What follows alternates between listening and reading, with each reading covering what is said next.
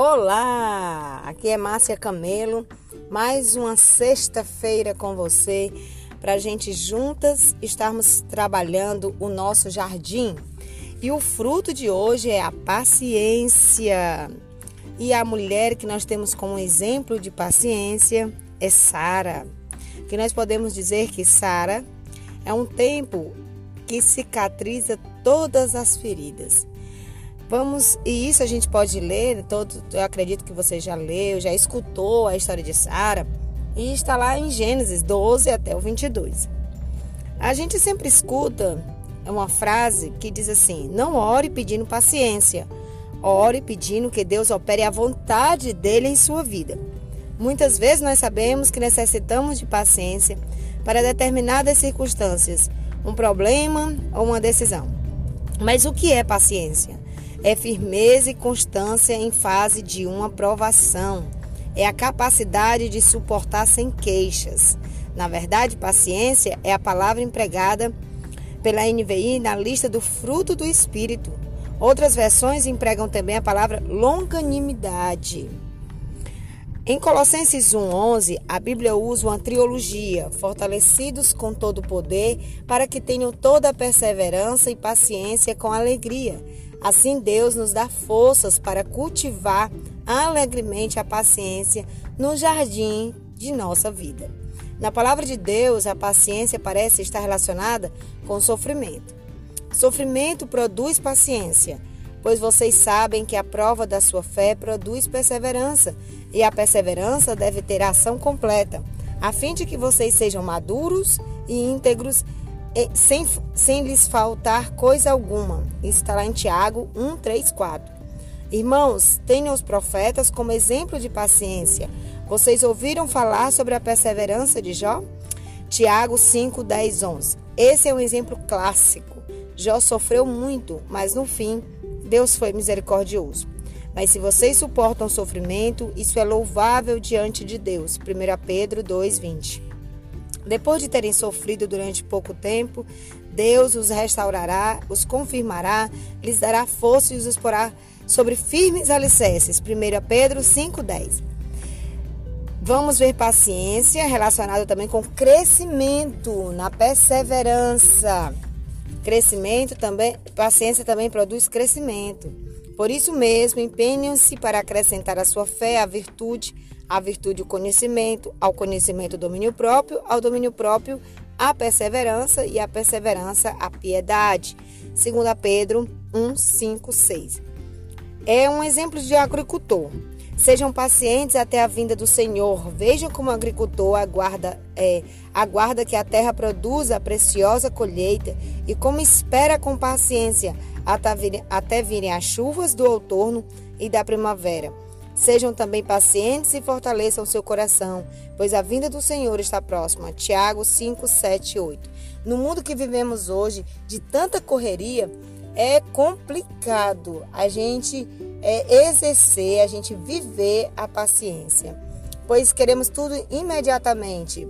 E um agricultor, quando ele coloca a semente, ele tem que esperar o tempo da semente frutificar. Um outro exemplo de paciência é de uma corrida. Corramos com perseverança a corrida que nos é proposta, tendo os olhos fitos em Jesus, autor e consumador da nossa fé. Ele, pela alegria que lhes fora proposta, suportou a cruz, desprezando a vergonha, e assentou-se à direita do trono de Deus. Hebreus 12, 1, 2. Trata-se de um paradoxo. Como podemos correr uma corrida com paciência? Se vamos correr, temos de atingir o alvo, preparar-nos, partir. Correr com perseverança ou paciência é correr com o coração tranquilo, com os olhos fixos no que está diante de nós, com o rosto firme como rocha. Nossa meta é uma vida útil para Cristo. Uma outra coisa que a gente pode tirar é qualidade necessária para os ministros, como servos de Deus, recomendamos de todas as formas, em muita perseverança, em sofrimento, privações e tristeza. Conheço as suas obras, o seu trabalho árduo e a sua perseverança. Por causa do meu nome, você não tem desfalecido. Apocalipse 2, 2, 3. Percebemos, pois, que nenhum fruto cresce de modo independente. Todo fruto está interrelacionado, interligado. Quando há piedade, fé e amor na vida, a paciência e a mansidão também se desenvolvem. Impaciência. Ter paciência é guardar com tranquilidade o cumprimento do plano de Deus para a nossa vida. Para nós, isso é difícil. Muitas de nós dizemos: para quando é isto? Era para ontem. Continuaremos aprendendo a lição da paciência até ver o mestre face a face e ouvi-lo dizer: Fizeste bem, recebe teu prêmio pela corrida que concluíste. Agora quero falar com, com algumas de vocês, adoráveis mulheres, que ainda guardam a revelação de Deus para a vontade, para saber a vontade dele nas suas vidas, que vocês aguardem com paciência e com dedicação as palavras do Senhor. A pressa estraga as coisas. Viver é uma arte, não é uma ciência exata, por isso é necessário esperar e ser paciente. É muito melhor ter uma vida feliz e satisfeita sozinha e servir a Deus com liberdade do que escolher errado.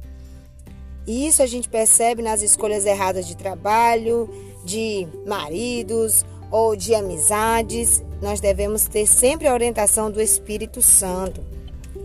Que Deus, ele sempre fala conosco e que nós temos que ter a habilidade de ouvir a voz de Deus e esperar o cumprimento da voz de Deus. Lá em Salmo 27, 4, 3, 14, a gente lê: Uma coisa pedi ao Senhor, que eu possa viver na casa do Senhor todos os dias da minha vida, até ver a bondade do Senhor na terra. Espere no Senhor, seja forte, coragem, espere no Senhor. A ida de esperar é enfatizada.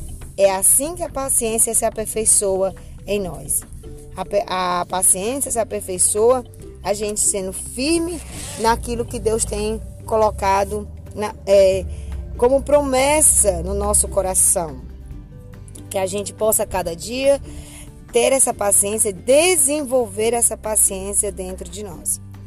E aí, o que é que nós vamos fazer? Como é que a paciência se aplica a semelhança a, a semelhança de Sara. Sara ela recebeu uma promessa de ter um filho, mas ela duvidou no meio do caminho. Mas mesmo assim, Deus cumpriu a promessa para a vida de Sara. E Sara, depois de longo tempo, ela usufruiu da promessa. Mas muitas das vezes a gente não consegue usufruir a bênção do Senhor pela nossa impaciência.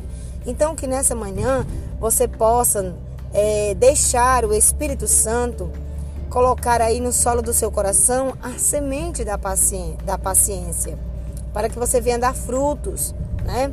Para que você tenha tranquilidade, venha ter é, calma, paz no seu coração, alegria, porque como nós vimos, os frutos estão interligados.